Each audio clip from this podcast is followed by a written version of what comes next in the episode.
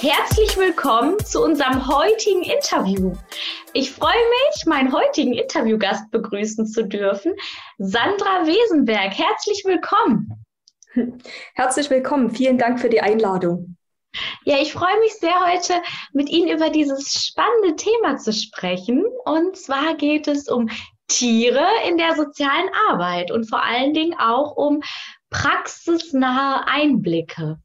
Das fand ich insofern ganz interessant, als ich auch gesehen habe, welches Buch Sie geschrieben haben, weil wir ja auch hier in der Soziotherapie äh, mit der Lila arbeiten, unserem Therapiehund von der Frau Bielstein, aber auch andere Hunde hier im Büro haben, wie den Tech und mal wieder von dem einen oder anderen Coach einen weiteren Hund und wir merken einfach, wie gut das auch den Leuten im Coaching tut, in der Therapie tut. Und deswegen dachte ich, ja, da müssen wir doch heute nochmal ein Interview zu diesem Thema führen.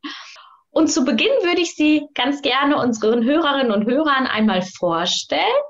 Und wenn ich etwas vergessen haben sollte, dürfen Sie gerne ergänzen.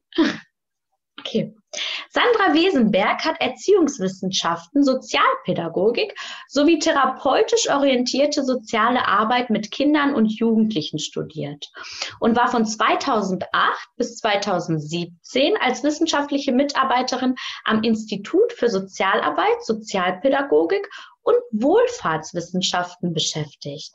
Seit 2017 ist sie als Gastprofessorin für klinische Psychologie mit den Schwerpunkten Beratung und Therapie tätig. Ihre Arbeitsschwerpunkte in Forschung und Lehre sind klinische Sozialarbeit, psychosoziale Diagnostik und Intervention in Kindheit und Jugend sowie Mensch-Tier-Beziehungen und tiergestützte Interventionen. Sie hat bereits in mehreren Projekten die Wirkungen von tiergestützten Interventionen in verschiedenen psychosozialen Arbeitsfeldern erforscht, unter anderem im Strafvollzug und in der stationären Jugendhilfe. Ja, erst einmal an Sie. Wow, habe ich irgendwas vergessen? Möchten Sie etwas ergänzen? Nee, perfekt. Vielen Dank für die nette Einführung. Ja, sehr gerne. Ich habe jetzt, ich es ja gerade schon gesagt, also gerade das Spannende bei Ihnen ist ja auch, Sie haben ja wirklich nicht nur selbst auch mit Tieren gearbeitet, sondern auch dahingehend geforscht und auch verschiedene Arbeitsfelder sich angeschaut. Und ich glaube, dadurch können wir heute viele spannende Einblicke gewinnen. Und meine erste Frage ähm, geht aber erstmal in die Richtung, wieso dieses Thema? Wie kamen Sie überhaupt dazu? Ja, eine ganz spannende Frage liegt ähm, als ähm, Sozialwissenschaftlerin ja nicht unbedingt auf der Hand, sich schwerpunktmäßig mit Mensch-Tier-Beziehungen und tiergestützten Interventionen zu beschäftigen. Mein erster Zugang zu dem Thema ist tatsächlich wie bei ganz vielen in dem Feld ein persönlicher Zugang. Ich bin selbst mit ähm, Heimtieren aufgewachsen, im Kindes- und Jugendalter mit Kaninchen und Meerschweinchen, habe im Erwachsenenalter dann viele Jahre zusammen mit meinem Dackelmischling Herrn Malte gelebt und habe ganz unmittelbar erfahren, wie wichtig Tiere in meinem Leben sind. Also für mich waren meine Haustiere immer Familienmitglieder und ein Stück weit ähm, im Kindesalter beste Freunde, Zuhörer, Zuhörerinnen. Und das war so meine erste, meine erste Zugang überhaupt zum Thema Mensch-Tier-Beziehung. Mhm. Ich habe dann in Dresden, das haben Sie ja schon gesagt, ähm, studiert äh, Sozialpädagogik und hatte dort dann wiederum die schöne Gelegenheit, auf Forscher und Forscherinnen zu treffen, die zu dem Thema arbeiten. Also in Dresden ist Professor Frank Nestmann einer derjenigen, der in Deutschland so einer der Pioniere in dem Feld ist. Und ich habe eben in meinem Studium bei ihm studiert und ähm, er hat in Dresden auch eine Forschungsgruppe zu Mensch-Tier-Beziehungen gegründet und leitet diese. Ähm, und ich hatte die schöne Gelegenheit, ich konnte meine Diplomarbeit in dieser Forschungsgruppe schreiben und bin danach von dem Thema nie wieder weggekommen. Also ich habe danach in Dresden ähm, viele Jahre mit in der Forschungsgruppe gearbeitet und bin jetzt seit 2017 an die Alice Salomon Hochschule nach Berlin gewechselt, habe das Thema aber quasi mitgenommen. Ja. Mhm. Mhm. Sehr, sehr schön. Ja, jetzt gibt es ja auch, Sie haben gesagt, Sie haben auch es gibt Menschen, die haben dazu geforscht. Es gibt ja auch Belege, die ähm, ja, die ganz eindeutig zeigen, welche psychologische und soziale Wirkung die Arbeit ähm, zwischen, also oder mit Menschen und Tieren in dieser Verbindung ähm, hervorbringt. Können Sie dazu etwas sagen? Ja, es gibt in den letzten Jahren tatsächlich vielfältigste Befunde der verschiedenen ähm, positiven Wirkungen. Also einerseits ähm, ähm, forscht man schon recht lange dazu, also verstärkt seit den 70er, 80er Jahren, wie Menschen die Beziehung zu ihren eigenen Haustieren erleben und was sie da Positives erfahren. Und da weiß man zum Beispiel aus Studien inzwischen recht breit belegt, zuallererst auf der psychologischen Ebene ein etwas banaler Befund, das Zusammensein mit Tieren tut den allermeisten Menschen gut. Also wenn man Menschen dazu fragt, wie sie das Zusammenleben mit ihrem Tier erleben, dann werden ganz viele positive Dinge benannt. Dann wird gesagt, dass das Tier ähm, ein wichtiger Gesprächspartner ist, eine soziale Unterstützung bieten kann, ähm, immer da ist, immer zuhört, uneingeschränkt wertschätzend ist. Solche Dinge werden in Befragungsstudien ganz breit belegt. Das heißt, ähm, Menschen, die Haustiere halten, zumindest in Gesellschaften, in denen das auch verbreitet ist und wo bestimmte Tiere als ähm, Heimtiere anerkannt sind, ist das Zusammenleben mit Tieren für ganz viele auf einer psychologischen Ebene eine wichtige Unterstützung, kann entspannende Effekte haben, kann dazu beitragen, dass man sich selbst auch mehr zutraut, weil man sich als, ähm, als Experte, Expertin für das Tier erlebt, ähm, sich mhm. hier ja auch erfährt, dass man für jemand anders da sein kann, gebraucht wird. Solche Dinge sind für die allermeisten Menschen ganz zentral wichtig. Und da geht es schon ganz eng über in die soziale Dimension, die Sie angesprochen haben, weil ähm, Haustiere, das merken wir jetzt in der Corona-Pandemie ganz eindrücklich, für viele Menschen wichtige Sozialpartner sind. Also tatsächlich erstmal ein geschätztes Gegenüber sind, mit dem viele Menschen gern Zeit verbringen, ähm, was soziale Unterstützungsfunktionen erfüllen kann und zum Beispiel solche Dinge wie Einsamkeitserleben reduzieren kann. Also gerade jetzt in Zeiten, wo zwischenmenschliche Kontakte pandemiebedingt eingeschränkt sind, ähm, erleben ganz viele Menschen, das wissen wir inzwischen auch aus verschiedenen Studien, den Kontakt zu ihrem Haustier noch mal intensiver und nehmen genau diese Funktion, dass jemand immer da ist, dass man nicht allein ist, als eine ganz wichtige wahr. Ähm, neben dieser Wirkung, dass Haustiere also selbst wichtige Sozialpartner sind, erfüllen Tiere aber noch eine andere ganz wichtige Funktion, so eine Brückenfunktion in zwischenmenschlichen Kontakten. Mhm. Also es gibt auch Studien, und ich glaube, das wird jetzt die meisten, die zuhören und ähm, die selbst Hunde haben, überhaupt nicht überraschen. Es gibt Studien, die breit zeigen, Menschen, die mit Hund unterwegs sind, haben viel mehr Kontakte, als wenn man allein zu einem Spaziergang unterwegs mhm. ist. Also es entstehen mhm. Kontakte, die eben zumeist über den Hund als erstes entstehen. Das heißt, der Hund wird angesprochen und parallel wird der oder diejenige, die am anderen Ende der Leine ist, mit adressiert. Das heißt, hier entstehen soziale Kontakte sowohl zu anderen Menschen, die mit Hund kommen, als aber auch zu Spaziergängern und Spaziergängerinnen, die ohne Hund unterwegs sind. Mhm. Also die Tiere nehmen hier einfach so eine, ähm, so eine Zwischenrolle ein, um zwischen Menschen die Kontaktanbahnung zu erleichtern. Und das ist eine soziale Funktion, die in ganz verschiedenen dann auch therapeutischen Settings zentral wichtig ist. Also wenn wir uns dann anschauen, was wir zu tiergestützten Interventionen wissen, also zum Einbezug von Tieren in therapeutisch-pädagogische Prozesse, dann ist genau auch hier diese soziale Katalysatorfunktion von Tieren, also das Herstellen von zwischenmenschlichen Kontakten, eine ganz wichtige. Also zum Beispiel in stationären ähm, Altenpflegeeinrichtungen sind Tiere, die dort zu Besuch kommen, ein ganz beliebter Gesprächsanlass und Thema. Also das heißt, da passiert was, da ist ein Tier, das ist ein positiv besetztes Thema, über das einfach gern und viel gesprochen wird, gerade in Settings, in denen sonst die ähm, Themenwahl im Alltag eher beschränkt ist, in denen es vielleicht auch häufiger eher um Leid und Krankheit geht, mhm. können Tiere einfach so einen ganz ähm, spontanen Impuls geben und werden von vielen ähm, von vielen Klienten, Klientinnen sozialer Arbeit in diesen Settings eben auch genau dafür ähm, ganz gern genutzt, in Anführungsstrichen. Ja. Total schön und enorm viel, was, was Tiere auch einfach bewirken können bei den Menschen. Jetzt hatten Sie gerade auch schon kurz die therapeutischen Settings benannt. Da auch meine Frage, gibt es bestimmte Grund, Haltungen oder bestimmte Modelle, auf denen der Einsatz von Tieren in der Arbeit beruht? Mhm. Also es gibt verschiedenste theoretische Modelle aus ganz unterschiedlichen ähm, disziplinären Hintergründen heraus, die man heranziehen kann, um zu begründen, warum Tiere diese positiven Effekte bringen. Ähm, für soziale Arbeit oder ähm, auch Soziotherapie sind aus meiner Sicht zum Beispiel so kommunikationstheoretische Modelle ähm, wichtig.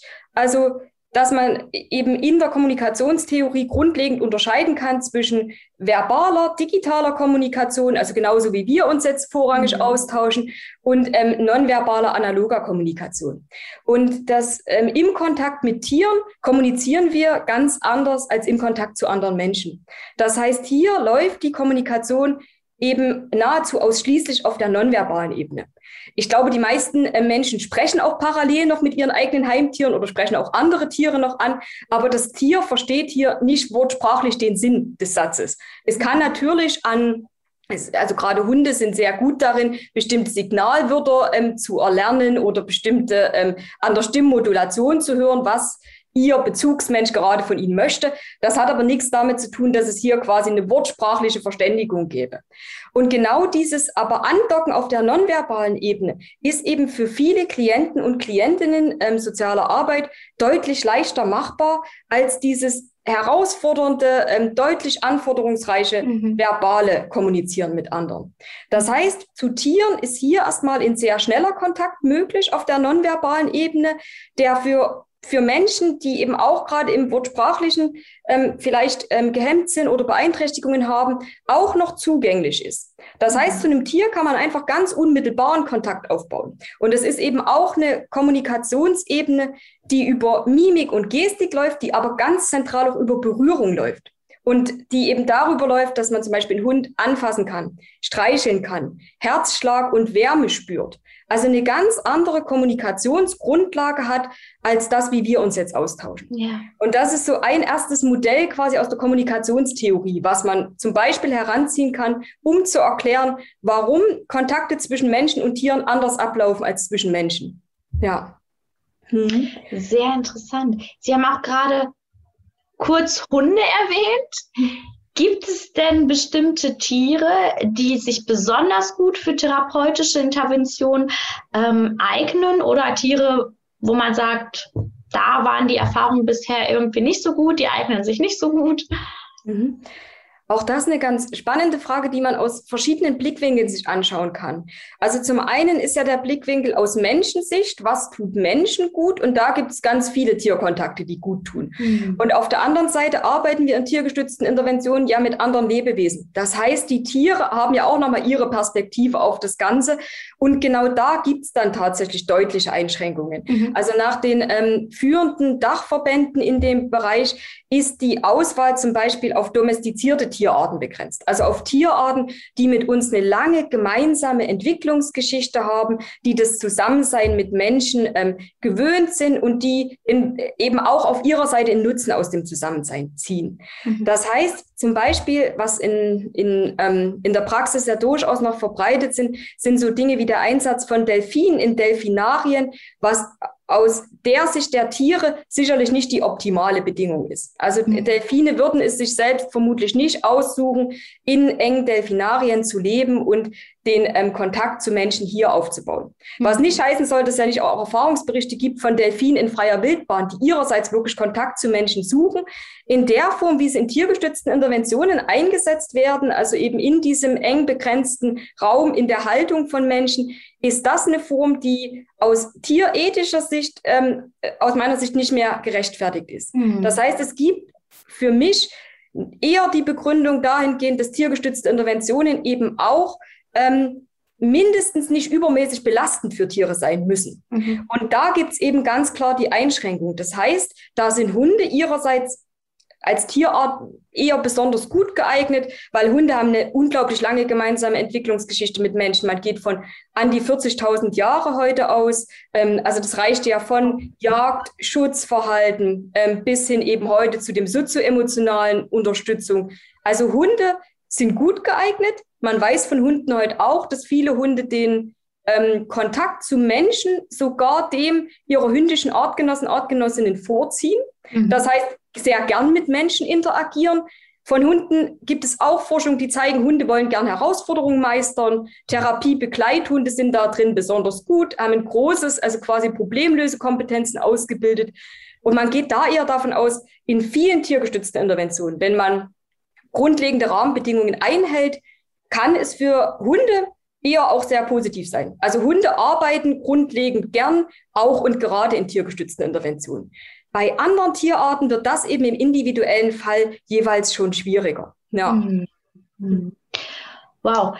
Und in Ihrem Buch schreiben Sie ja auch über die Kritik am PET-Effekt. Mhm. Können Sie uns dazu was sagen? Ja, dieser Effekt meint ein Stück weit ähm, dieses Phänomen, dass es in westlichen Gegenwartsgesellschaften, in denen Haustierhaltung sehr verbreitet ist, es so ein übermäßig positives Bild von Tieren gibt. Also dass es gerade das Forschungsergebnisse, die bestätigen, dass Tiere uns gut tun, positive Effekte haben, ähm, übermäßig in den Vordergrund gerückt werden. Also die mhm. werden in Presse ganz gern aufgenommen. Also man braucht, man kann ja jede Woche irgendwas in der Zeitung dazu lesen, welche besonders positiven Wirkungen Tiere auf Menschen haben. Und ähm, derjenige, der diesen Effekt ein Stück weit kritisiert, ist ein amerikanischer Forscher, Hell Herzog, der mhm. diesem Effekt ein Stück weit die Studienlage gegenüberstellt. Also der sagt, so eindeutig ist es bei weitem nicht. Also dieser ja. Befund, dass Tiere quasi ähm, allen Menschen so gut tun, ist eben eher eine Wunschhypothese.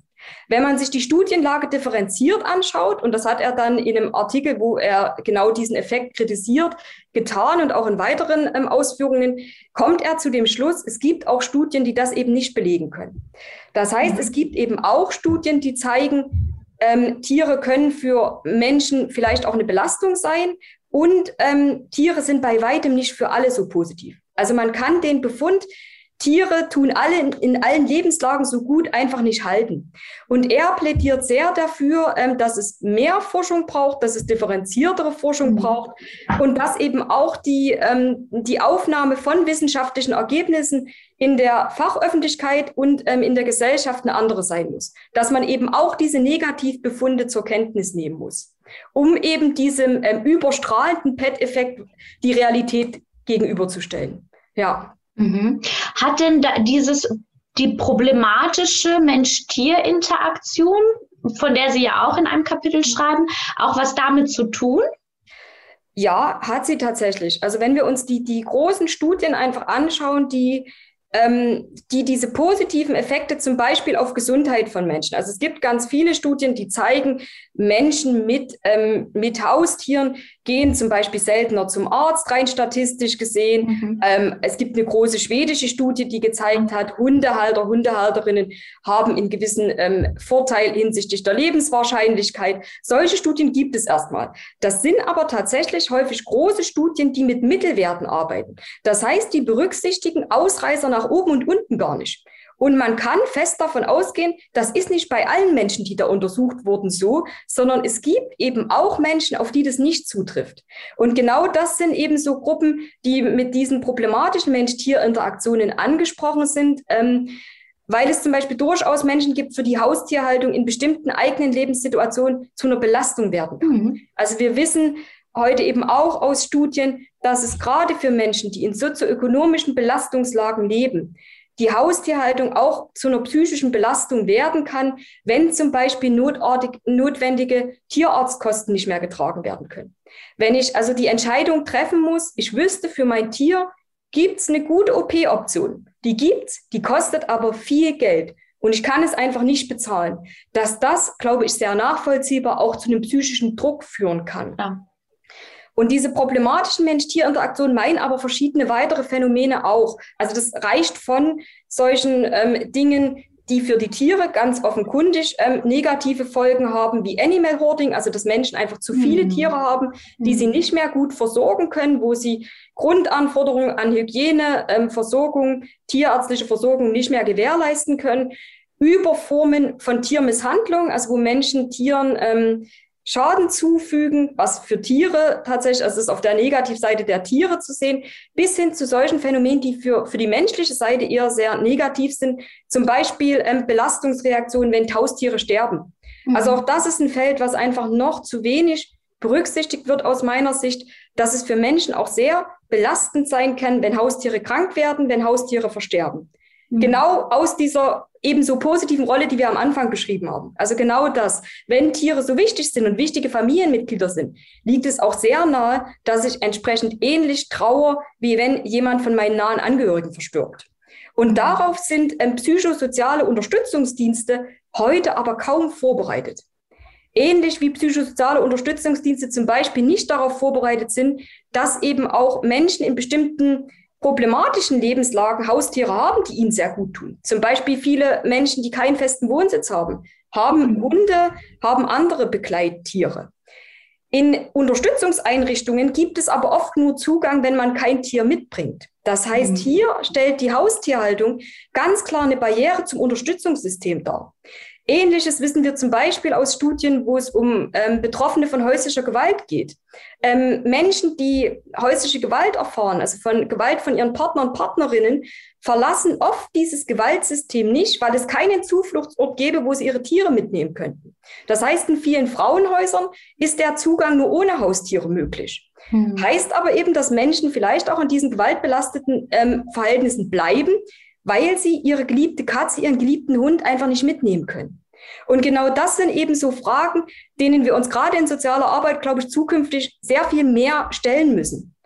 Also sowohl diese positiven Seiten weiter zu erforschen und die Möglichkeiten für Menschen zu schaffen, dass sie eben auch Haustierbeziehungen in krisenhaften Situationen weiter behalten können und auf der anderen Seite eben auch da stärker hinzugucken, wann geht es Tieren in solchen Verhältnissen eigentlich nicht mehr gut.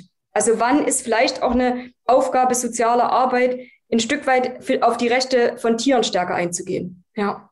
Sehr wichtig. Ich glaube auch, wie Sie gerade schon gesagt haben, dass das ein Thema ist, das so wie es auf mich wirkt, gar nicht so direkt gesehen wird. Wenn wir von Mensch-Tier-Interaktion sprechen, sehen wir immer, ach ja, mhm. tut gut, aber diese andere Seite, die auch durchaus ja problematische Aspekte mit sich bringt.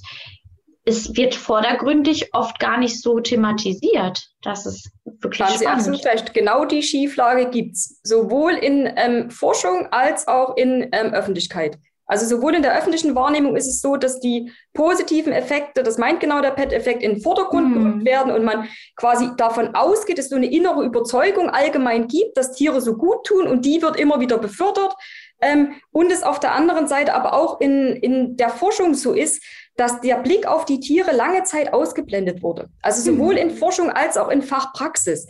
Also aus meiner Sicht, ich unterrichte ja nun auch an der Hochschule ähm, für soziale Arbeit, also im Studiengang soziale Arbeit da ist mein Blick ganz klar, dass diese Tierseite ganz selten gesehen wird. Also meine, äh, die Studierenden ähm, in unseren Studiengängen werden erstaunlich wenig auf den Umgang mit den Familienmitgliedern, mit den vierbeinigen Familienmitgliedern vorbereitet. Das heißt, mhm. im Studium hat man überhaupt keinen Blick darauf, dass es in, ähm, in jedem zweiten Haushalt in Deutschland Haustiere gibt. Mhm. denen es gut gehen kann, denen es auch nicht gut gehen kann, die für Menschen Unterstützung oder Belastung sein können. Das wird bis zum Ende des Studiums für die meisten ähm, Studierenden in sozialer Arbeit überhaupt nicht ähm, offenkundig. Sie sind dann erst in der Berufspraxis damit mhm. konfrontiert. Weil in der Berufspraxis, zum Beispiel in Familienhilfe, kommen dann ganz oft genau diese Fälle, dass man in Familien kommt und dort arbeitet, wo es ähm, Haustiere gibt und wo man vielleicht auch sieht, hier gibt es viel zu viele Haustiere. Was soll ich nun tun? Es geht hier den Haustieren nicht mehr gut. Es wird hygienisch zu einer Belastung auch für anwesende Kinder und ähnliches. Und es in der Praxis dann kaum Handlungsstrategien dazu gibt. Beziehungsweise ähm, Sozialarbeiter, Sozialarbeiterinnen dann gefordert sind, selbst für sich diese Handlungsstrategien eben erst in der Praxis zu finden, weil sie vorher an der Ausbildung aus meiner Sicht nicht ausreichend gesehen werden. Mhm. Ja. Mhm. Sehr spannend. Da möchte ich gleich gerne noch mal drauf eingehen, was so die äh, Zukunftsentwicklung angeht. Sie haben gerade aber auch einen wichtigen Stichpunkt genannt, Berufspraxis. Da interessiert mich natürlich, wie auch im Titel, ein Einblick in die Praxis. Wie können Tiere denn konkret in der Therapie oder auch in anderen Settings eingesetzt werden? Mhm. Da würde ich vielleicht einen kurzen Einblick in die Felder geben, in denen ich mich tatsächlich am besten auskenne, weil ich da schon selbst in ähm, Projekten tätig war, wo wir ähm, tiergestützte Intervention ganz ähm, praktisch begleitet haben. Ähm, das ist aktuell ein Projekt, was wir in Berlin als Kooperationsprojekt zwischen zwei Hochschulen mit verschiedenen Praxispartnern durchführen, wo es um hundegestützte Intervention in der stationären Jugendhilfe geht. Mhm. Das heißt, wir arbeiten hier mit dem Arbeitskreis therapeutischer Wohngruppen zusammen. Ähm, also therapeutische Wohngruppen sind nochmal ein spezielles Segment in der Jugendhilfe, wo junge Menschen leben, die nicht mehr zu Hause leben können und die psychisch hoch belastet sind. Das heißt, es sind ähm, zumeist Jugendliche, die in ihrer ähm, früheren, also in der Kindheit und Jugend häufig Beziehungsabbrüche erfahren haben, Gewalt erlebt haben, ähm, Vernachlässigung erlebt haben, die ähm, aus multiproblembelasteten Familien kommen, also wo auch einfach ähm, Geld knapp war, wo Schuldenproblematiken bestehen, wo Eltern aufgrund eigener psychischer ähm, Erkrankungen die Bedürfnisse von Kindern nicht gut ähm, wahrnehmen und erfüllen konnten. Das heißt, die kommen in diesen Einrichtungen an und haben einfach schon ein ganzes Päckchen zu tragen. Die haben sehr oft, wenn die in therapeutischen Jugendwohngruppen einziehen, auch schon vielfältigste Erfahrungen mit Hilfesystemen gemacht, also sowohl mit Jugendhilfe als auch mit Psychiatrie, sind also schon sehr ähm, Therapie erfahren und haben auch hier nicht nur positive Erfahrungen gemacht. Mhm. Das heißt, das sind junge Menschen, die im zwischenmenschlichen Kontakt eher erstmal misstrauisch sind, sich selbst vielleicht wenig zutrauen, die infolge der erlebten Traumatisierung vielfältigste psychische Symptomatiken entwickelt haben. Und hier war unser Ansatz, ähm, dass wir gern untersuchen wollten, zusammen mit der Praxis, ob hundegestützte Interventionen in Zugang zu diesen jungen Menschen eröffnen können. Also ob hier der Einbezug von Hunden genau diese schon anfangs angesprochene Öffnung bewirken kann. Mhm. Und wir arbeiten da jetzt in einem ähm, strukturierten Programm, wo wir mit drei Mensch-Hund-Teams zusammenarbeiten, die ähm, das Programm inzwischen in der sechsten therapeutischen Wohngruppe in Berlin durchführen. Und wir schauen parallel quasi, was was da wie wirkt. Ähm, und die Mensch-Hund-Teams arbeiten zweimal in der Woche mit einer kleinen Gruppe von vier bis sechs Jugendlichen. Das heißt, das sind ausgebildete Fachkräfte für tiergestützte Interventionen, die mit ihren Hunden in die TWGs gehen und hier mit einer festen kleinen Gruppe zusammen über acht Wochen hinweg arbeiten. Und unser Programm zielt vor allen Dingen auf die Förderung von ähm, Selbstvertrauen, Selbstbewusstsein, Erfolgserlebnisse schaffen. Das heißt, das ist im WG-Alltag sind das quasi auch so zwei Highlights in der Woche. So beschreiben es zumindest die Jugendlichen dann im Rückblick. Zweimal die Woche kommt der Hund ähm, und es gibt eine Stunde voller ähm, Freude und Spaß, durchaus auch eine Anforderungsreisstunde. Also es gibt auch Aufgaben, die bewältigt werden müssen. Die Aussicht der Jugendlichen, also das zeigen unsere Interviews, aber mit dem Hund zusammen deutlich leichter zu bewältigen sind, als eben in therapeutischen Settings, wo nur Menschen zusammen sind. Schön. Das heißt, hier kommt der Hundekontakt super gut an ähm, und hilft tatsächlich dazu, dass wir jetzt, also wir können schon sehen, wir haben das Ganze auch auf Video aufgezeichnet und können sehr schön sehen, wie quasi junge Menschen, die im Alltag psychisch sehr belastet sind, die große Schwierigkeiten haben, ähm, sich selbst was zuzutrauen, anderen was zuzutrauen, Vertrauen in Beziehungen zu entwickeln, wie das mit dem Hund und über den Hund dann eben auch zu anderen gut gelingen kann. Also es gibt da so Erfolgserlebnisse, die mir einfach auch sehr prä präsent im Gedächtnis bleiben werden. Also es gibt eine Gruppe Jugendliche, die haben dem Hund einen neuen Trick beigebracht. Und das war so ein, also die hat, die haben quasi irgendwie mit der Fachkraft, das war nicht in unserem Programm vorgesehen, sondern sind darauf gekommen, sie wollen dem Hund gern was Neues beibringen. Und das ist so ein Punkt, der wird in allen Interviews durchweg als was so Positives bewertet. Dieses, wir haben dem Hund was beigebracht. Und dann konnte der was, was der vorher noch nicht konnte. Und wir haben es quasi geschafft. Das ist so ein ganz wichtiger Punkt. Also das ist so ein Setting, wo wir mit Hunden sehr, sehr gute Erfahrungen gemacht haben. Ähm, in anderer Bereich, in dem ich gearbeitet habe, ist Strafvollzug. Auch mhm. das ist ja ein Setting, wo Menschen schwer erreichbar sind für ähm, herkömmliche therapeutische ähm, Strategien. Wir haben da mit einer sehr speziellen Gruppe nochmal gearbeitet, ähm, mit inhaftierten Männern, die, denen im Urteil eine Sicherungsverwahrung angeordnet oder vorbehalten war. Das heißt, es sind diejenigen, die so schwere Straftaten begangen haben, dass der Gesetzgeber sich vorbehält, dass die nach Verbüßen ihrer regulären Haft nicht wieder zurück ähm, in Freiheit entlassen werden können, sondern zum Schutz der Allgemeinheit in die Sicherungsverwahrung überstellt werden.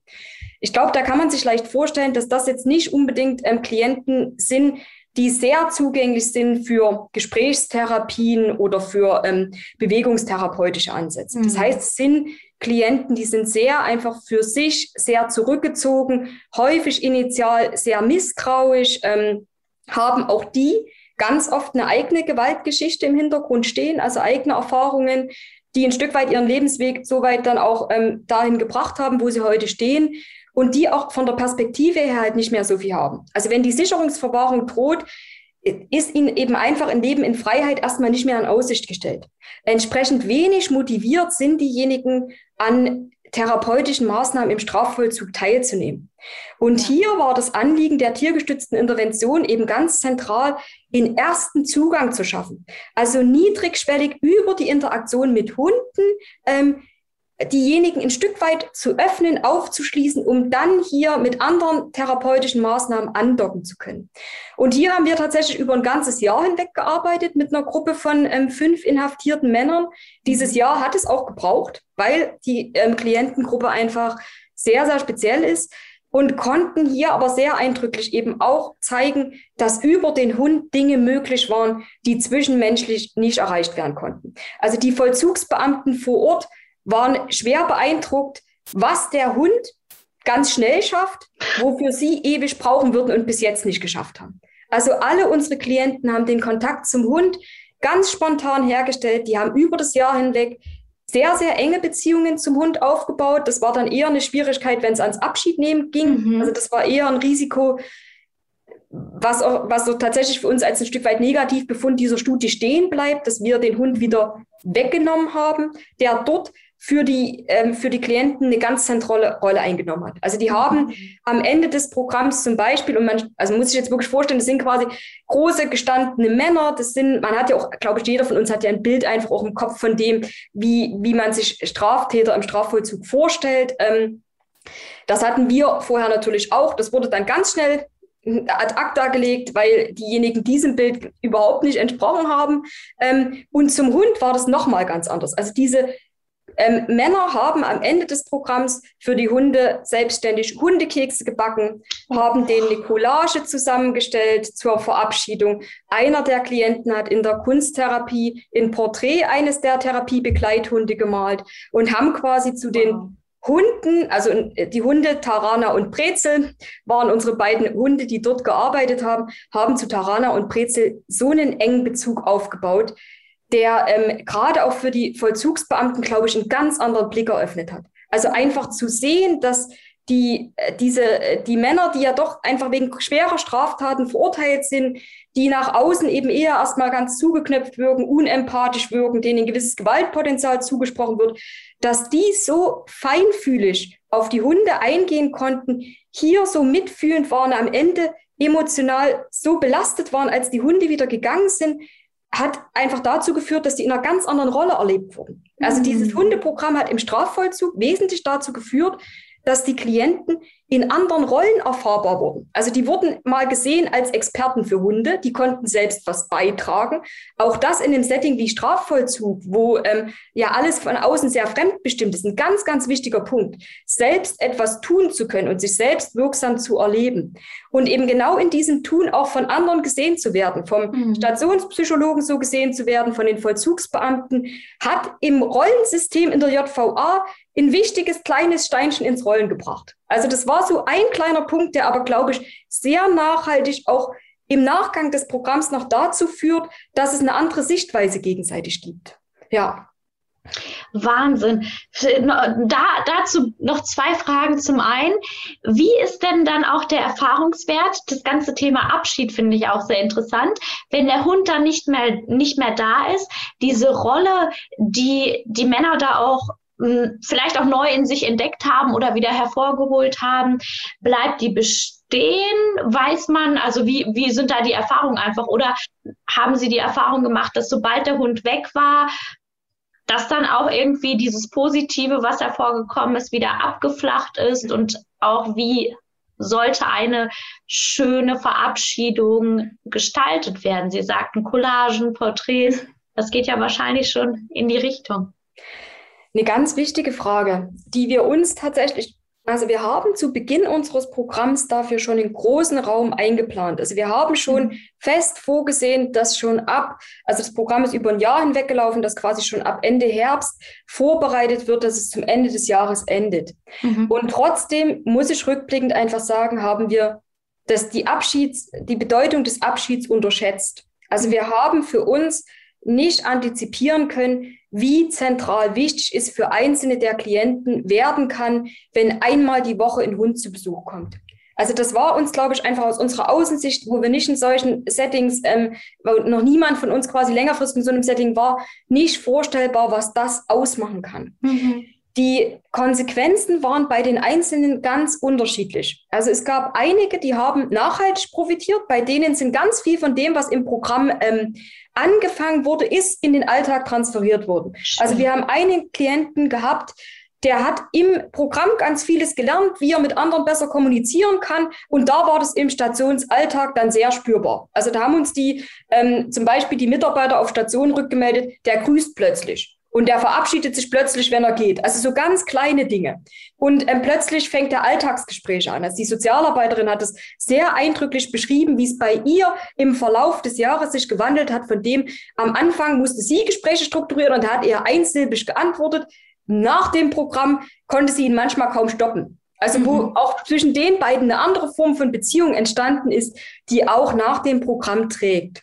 Und trotzdem haben wir auch einzelne andere Klienten, bei denen der, also bei denen das Ende des Programms emotional zu einer großen Belastung geführt hat mhm. ähm, und diese Belastung auch nachhaltig angehalten hat. Also bei denen in Teil auch der Effekte, die im Programm erzielt wurden, ähm, sind aus meiner Sicht durch die Beendigung wieder ein bisschen zunichte gemacht wurden. Also die tatsächlich den Verlust des Hundes und dieses Programms, dieses strukturierten einmal die Woche, einmal die Woche habe ich was, worauf ich mich freue. Wir haben einen ähm, Klienten gehabt, der hat in den Interviews immer wieder gesagt, das Programm war immer donnerstags, er freut sich montags schon darauf, dass die Hunde kommen.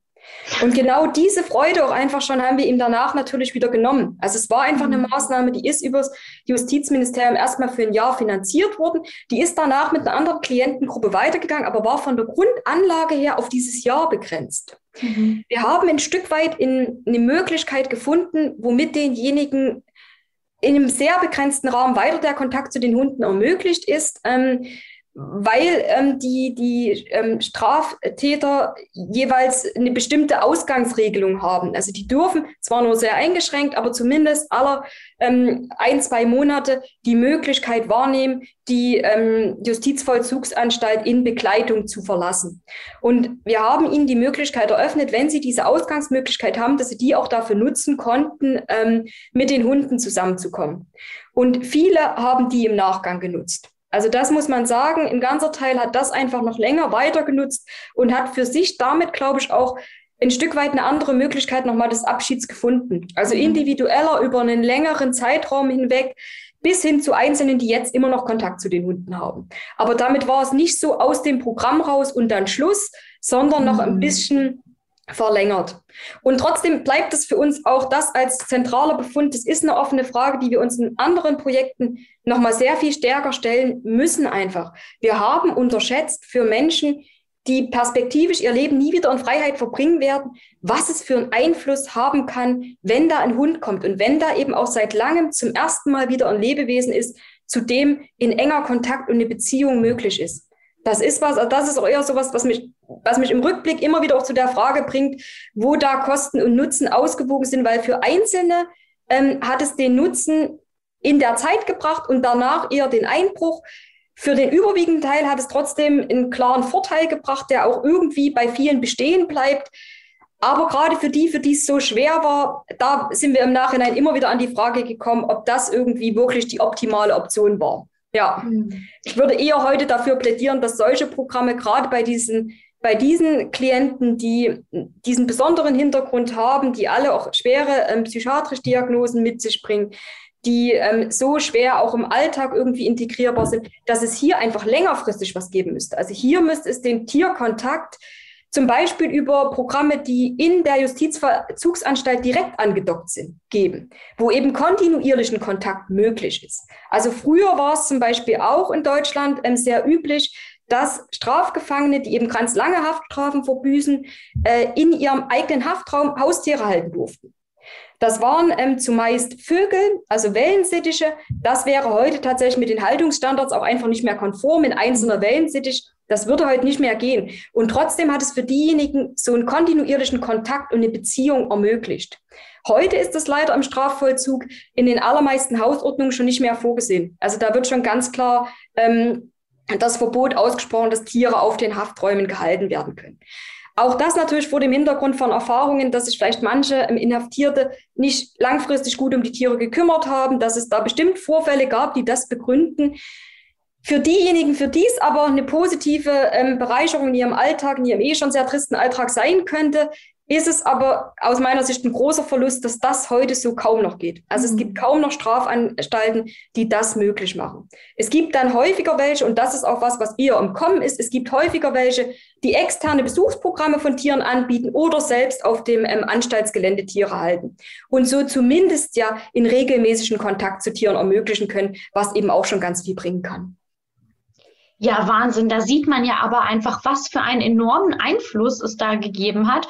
Und durch solche Projekte merkt man ja auch, wo sind denn auch noch Stellschrauben und was kann man noch verbessern? Also das ist ja, finde ich, immer ganz schön, wenn das auch nicht alles so, ja, ist jetzt alles nach Plan gelaufen, sondern wow, okay, da haben wir gemerkt, da es gibt's noch eine Lücke und da muss noch was passieren. Jetzt haben Sie ja schon zwei Bereiche genannt. In welchen Bereichen der sozialen Arbeit kann denn, können Therapietiere alles überhaupt eingesetzt werden? Gibt es da möglicherweise auch Einschränkungen?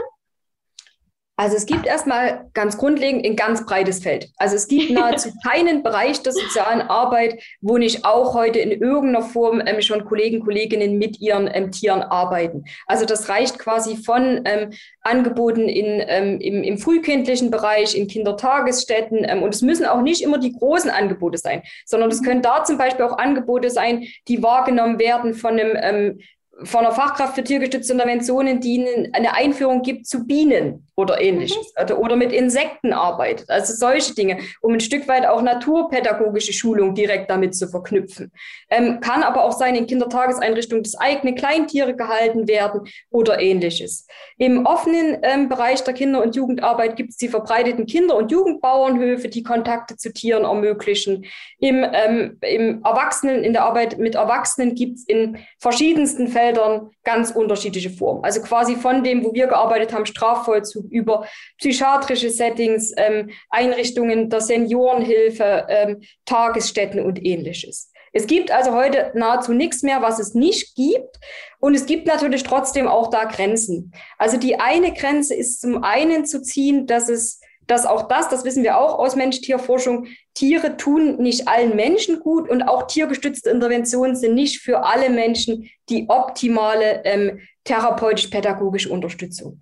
Also es gibt auch hier einfach Menschen, die keinen Bezug zu Tieren haben und diesen Formen nichts abgewinnen können. Mhm. Und für die gibt es dann vielleicht andere Ansätze, musiktherapeutische, also gerade im Demenzbereich, biografieorientiert. Es gibt vieles, aber für einige sind es nicht die Tiere. Ähm, es gibt natürlich auch ein Stück weit immer wieder aus der Praxis hygienische Bedenken, also zum Beispiel in der Arbeit mit, ähm, mit Menschen mit bestimmten Erkrankungen, die damit einhergehen, dass das Immunsystem ähm, also quasi dauerhaft geschwächt ist.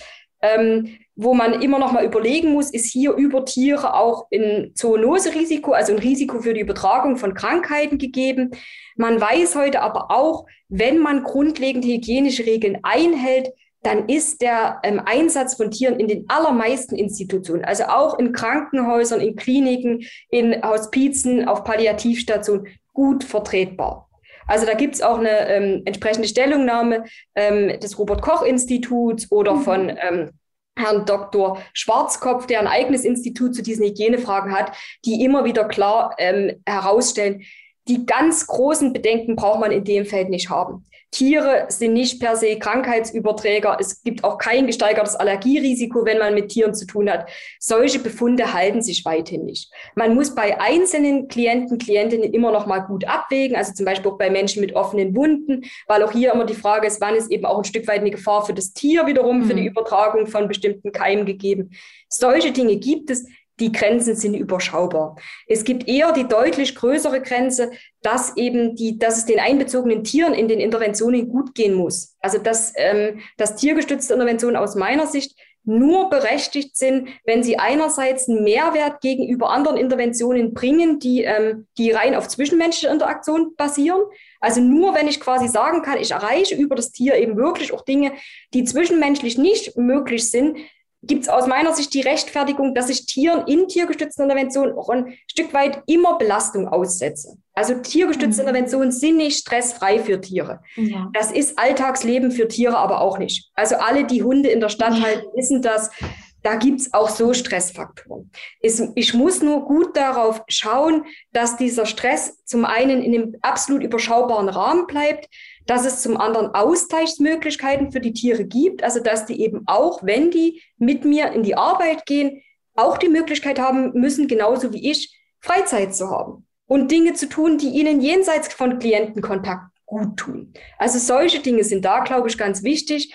Und da gibt es gute, es gibt gute Hilfsmittel heute dafür. Also es gibt existierende Standards, die Tierärztliche Vereinigung für Tierschutz gibt Merkblätter zu verschiedensten Tierarten heraus, in denen geregelt ist, welcher ähm, Einsatz ist aus veterinärmedizinischer Sicht quasi möglich? Wie lange darf ein Einsatz sein? Wie häufig darf die, darf die Frequenz sein? Welche Tiere sind für den Transport geeignet? Welche sind vielleicht nur dafür geeignet, wenn Klienten zu mir kommen und ich stationär irgendwo arbeite? Also es gibt heute gute Befunde dazu. Wir müssen auch da, auch das ist eine Lücke, ganz klar, der Forschungsbereich, also die Tierseite ist die Lücke. Die haben Sie vorhin schon ähm, gut angesprochen. Wir müssen mehr dazu forschen, wie es Tieren in tiergestützten Interventionen geht. Und trotzdem zeigen die Befunde, die es schon gibt, dass es Tieren nicht per se schlecht geht in tiergestützten Interventionen. Also Argumente dahingehend, dass Tiere hier grundlegend vernutzt werden, lassen sich so nicht halten. Also die Datenlage ist zumindest für Hunde und für Pferde inzwischen relativ stabil und besagt, wenn man Rahmenbedingungen einhält und dafür Sorge trägt, dass ähm, Tiere eben zum Beispiel auch aus dem Einsatz genommen werden, wenn es zu belastend ist, dass man bestimmte Grundbedingungen einhält, Hunde etwa nicht an der Leine führt, sondern ihnen den freien Bewegungsradius lässt, dann ist das Stresslevel absolut überschaubar. Und dann gibt es eben eher auch noch den Effekt, das hatte ich ja ganz eingangs schon gesagt, Hunde wollen gern arbeiten und mhm. ganz viele von denen, die praktisch mit Hunden unterwegs sind, sagen, mein Hund nimmt es mir übel, wenn ich ihn nicht mitnehme. Also mein Hund findet es eher ziemlich doof, wenn ich ihn mal zu Hause lasse. Was ja mal sein kann, wenn der Hund krank ist oder wenn ich einen Einsatz habe, wo es einfach nicht gut geht, berichten eher Praktiker, Praktikerinnen immer wieder, dass Hunde das nicht unbedingt gut finden. Ja, spricht sehr dafür, dass ihnen die Arbeit auch irgendwie Spaß machen muss. Das haben wir hier auch schon gehört, ja. Sind Sie denn der Meinung, dass der Einsatz von tiergestützten Interventionen in Zukunft steigen wird? Also nach allem, was wir aktuell sehen, wird er steigen ähm, mit Potenzialen und Risiken, würde ich sagen. Also mhm. das ähm, Potenzial ist ganz klar, dass wir, dass es damit natürlich mehr, noch mehr Klienten, Klientinnen zugänglich wird. Wir sehen heute auch, dass nicht nur der Einsatz steigt, sondern dass durchaus auch langsam die Bereitschaft von Kostenträgern steigt, für solche Interventionen Geld zu bezahlen. Also lange Zeit war, waren tiergestützte Interventionen eher in Ehrenamt, also eher von ähm, engagierten Praktikerinnen getragen, die selbst quasi aus ihrer Leidenschaft heraus das Ganze vorangetrieben haben, aber nicht, weil man damit irgendwie Geld verdienen kann. Geld verdienen kann man damit auch heute noch nicht viel, aber man kann zumindest in einzelnen Feldern davon leben, ähm, was schon mal echt gut ist. Und das ist natürlich ein Bereich, das ist total gut. Dafür hilft eben auch Forschung wie die, die, ähm, die wir auch in Dresden und in Berlin machen, dazu zu verhelfen, dass es anerkannter wird. Auf der anderen Seite ist das Risiko, das ich auch deutlich sehe, es expandiert aktuell in alle Richtungen. Und es expandiert eben auch ohne jede Form von Standardisierung und Qualitätssicherung. Mhm. Das heißt, nicht alles, was heute an tiergestützter Arbeit geleistet wird, ist ähm, für Mensch und Tier gleichermaßen gut. Das heißt, tiergestützte Interventionen müssen eben immer die Bedürfnisse aller Beteiligten, und das sind eben diejenigen, die mit Tieren in den Einsatz gehen, die Klienten, Klientinnen und die Tiere selbst, gut im Blick behalten. Und da haben wir einfach eine Schwierigkeit, die entsteht, dass viele derjenigen, die Tiere einbeziehen, aus Grundprofessionen kommen, die eher menschenbezogen sind. Also wenn ich jetzt für meine Profession schaue, in sozialer Arbeit lerne ich sehr gut den Umgang mit anderen Menschen. Ich lerne Gesprächsführungstechniken, ich lerne soziale Problemlagen zu erkennen, zu analysieren. Ähm, ich lerne verschiedene Interventionsstrategien kennen. Ich lerne aber nichts dazu, die Verhaltensweisen meines Tieres gut einschätzen zu können oder zu wissen, ähm, wie Stressverhalten von bestimmten Tierarten aussieht. Das heißt, es braucht hier eben auch zwingend die Zusammenarbeit zwischen unterschiedlichen Disziplinen und Professionen. Es braucht eben eigentlich immer auch ein Stück weit noch den Einbezug von Veterinärmedizinerinnen, das ähm, Wissen um bestimmte verhaltenstheoretische Erkenntnisse und ähnliches. Und das sind Dinge, die werden im Grundstudium nicht vermittelt. Es gibt heute gut fundierte Weiterbildungen, die das machen. Es gibt aber keine Verpflichtung dazu, dass man so eine Weiterbildung haben muss. Mhm. Das heißt, es ist heute ein Stück weit ein Lotteriespiel, ähm, ob es Praktikerinnen gibt, die wirklich einen guten Kontakt zu ihren Tieren haben und vielleicht auch intuitiv diese Dinge alle richtig machen. Es gibt aber ebenso auch Praktikerinnen, die aus meiner Sicht zugunsten des Menschenwohls das Tierwohl eher hinten anstellen. Also die sicherlich gute Befunde bringen, also die für Klienten, Klientinnen in ihrer Arbeit sehr unterstützend und hilfreich sind wo das Ganze aber ein Stück weit zu Lasten des Tieres geht und da wird es schwierig. Und das ist mit dieser Verbreitung tiergestützter Intervention und mit diesem Ausufern in alle Bereiche eben aktuell die, eine Gefahr, die besteht, dass das eher noch zunimmt. Ja. Mhm. Mhm. Das heißt, es muss nicht zwingend eine Ausbildung absolviert werden, speziell auch tiergestützte Interventionen, sondern ähm, Sozialarbeiterinnen zum Beispiel können auch in ihrer Arbeit Tiere einfach mitbringen und einsetzen, ohne diese Ausbildung. Verstehe ich das richtig? Ja, tatsächlich ist es mhm. aktuell in Deutschland so, dass wir keinerlei Standardisierung in dem Bereich haben. Also wir haben, ähm, also erstmal kann jeder mit seinem Tier losgehen braucht auch gar keinen Grundberuf und kann sagen, ich biete professionelle tiergestützte Intervention an. Mhm. Weil der Begriff tiergestützte Intervention und auch das professionell da vorgestellt in keinster Weise ähm, geschützt ist, standardisiert ist. Es gibt die einzige Beschränkung, dass wenn ich gewerblich mit Tieren arbeite, was ich dann tue, wenn ich meine Tiere einbeziehe und ähm, damit eben meinen Lebensunterhalt bestreite, dass ich nach ähm, Paragraph 11 des Tierschutzgesetzes eine Erlaubnis des Veterinäramtes brauche. Mhm. Das heißt, hier gibt es schon ein Stück weit eine erste Stellschraube, die ist heute aber einfach noch ähm, sehr individuell verschieden ausgelegt. Also es gibt Veterinärämter, die dafür ähm, sehr klare Standards haben, wie die Sachkunde des Halters nachzuweisen ist ähm, die beispielsweise auch Besuche machen, die sich angucken, wie setze ich ein Tier ein. Es gibt andere Veterinärämter, die haben dafür ähm, einen Fragebogen, den ich ausfülle und hinschicke und noch ein paar Belege beilegen muss. Und es gibt Veterinärämter, die in bestimmten Bereichen tiergestützter Arbeit bislang gar nicht die Notwendigkeit für diesen Paragraphen sehen. Also die hier die gewerbliche Nutzung zum Beispiel nicht sehen, wenn ich in einer Einrichtung angestellt bin und hier meinen Hund mitnehme. Also die sagen, das ist keine gewerbliche Nutzung, damit greift dieser Paragraph nicht. Damit ist aber eben auch die einzige Stellschraube, die wir rechtlich aktuell haben, an bestimmten Stellen noch ausgehebelt. Also diese, dieser Paragraph wird unterschiedlich ausgelegt. Das, mhm. was man dafür erbringen muss, ist ganz unterschiedlich. Und eine Erlaubnis nach Paragraph 11 sieht heute noch nicht zwingend eine Weiterbildung dazu vor. Also das heißt, aktuell kann tatsächlich jeder sagen, ich arbeite tiergestützt und ich arbeite gut tiergestützt. Es erliegt dann tatsächlich im, ein Stück weit im Ermessen derjenigen, die die Angebote in Anspruch nehmen, ob sie damit mhm. zufrieden sind.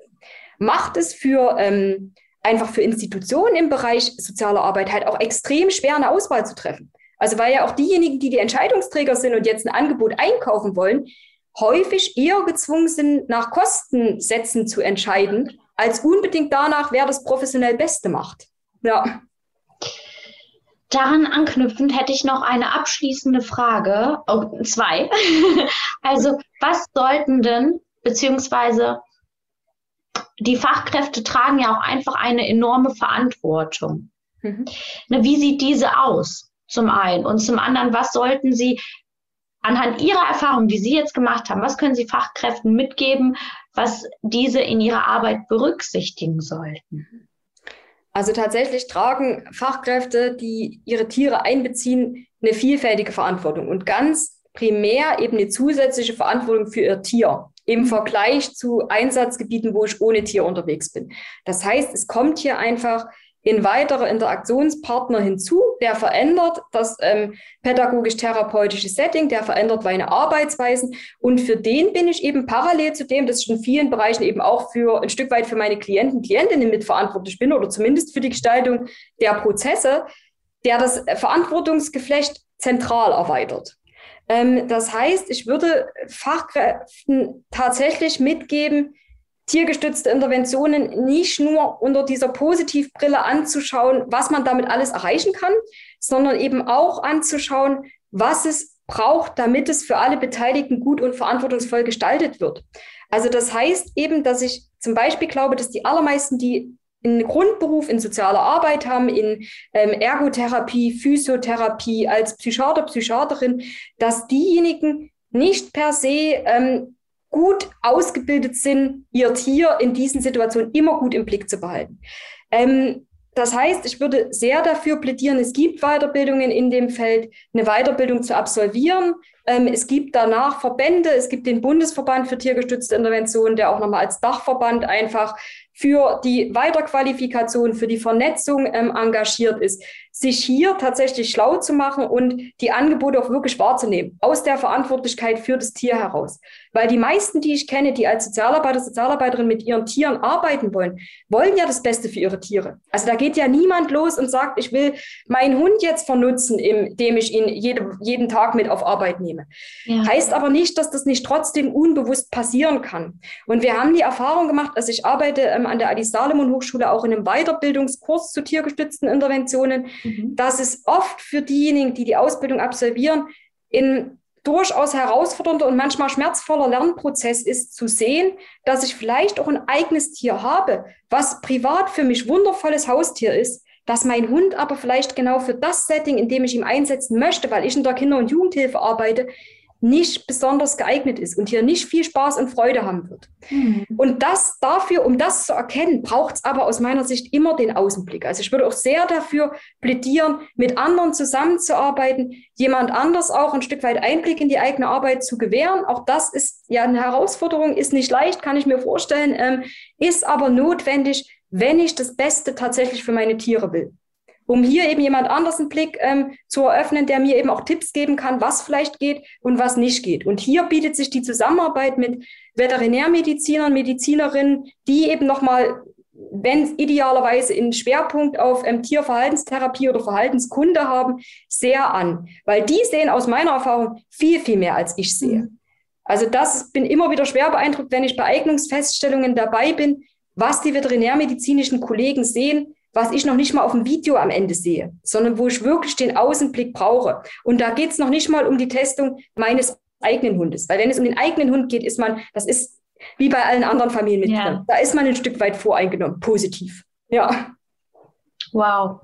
Ich finde aber so viel Wichtiges in diesem Gespräch drin und ich finde es so schön, dass wir, dass Sie einfach auch mal die Nischen beleuchtet haben, die vielleicht nicht unbedingt so im Vordergrund stehen. Und ich glaube auch, dass wir könnten hier auch noch zwei, drei Stunden weiterreden. Das ist einfach auch ein Thema, was, glaube ich, viel Diskussions Bedarf auch mit sich bringt. Also an alle Hörerinnen und Hörer, die jetzt ähm, was dazu sagen möchten, was dazu erfahren möchten. Wir freuen uns über die Kommentare und tauschen uns gerne mit Ihnen aus.